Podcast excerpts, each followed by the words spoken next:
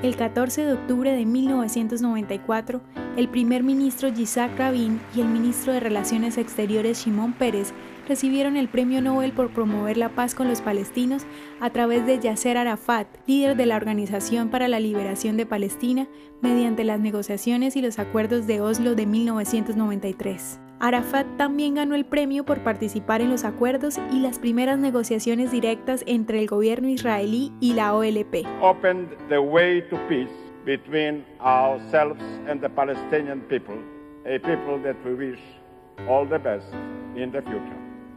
En el comunicado de prensa que anunciaba el premio, el Comité Noruego del Nobel manifestó el reconocimiento del Premio Nobel de la Paz de 1994 para Arafat, Pérez y Rabin para honrar un acto político que requirió gran valentía de ambos lados y que ha abierto oportunidades para un nuevo desarrollo hacia la fraternidad en el Oriente Medio.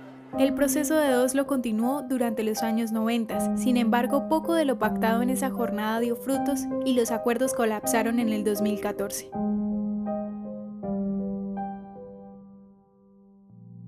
¿Te gustaría recibir estos audios en tu WhatsApp?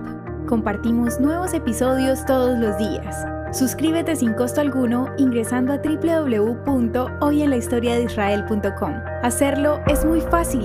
También puedes encontrarnos como arroba hoy en la historia de Israel en Instagram, Facebook, Spotify y otras plataformas digitales. Comparte este audio para que otros conozcan más acerca de Israel.